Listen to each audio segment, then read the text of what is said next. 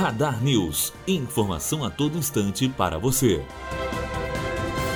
A ação do DEM no Supremo Tribunal Federal pode fazer com que até 30 deputados federais eleitos percam a vaga. O partido questiona as novas regras sobre a divisão de cadeiras remanescentes na casa, aprovadas na mini-reforma eleitoral. Se o dispositivo for derrubado, um dos líderes do Centrão, Paulinho da Força, perderia o mandato.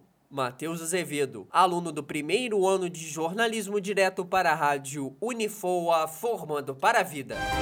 Radar News. Informação a todo instante para você.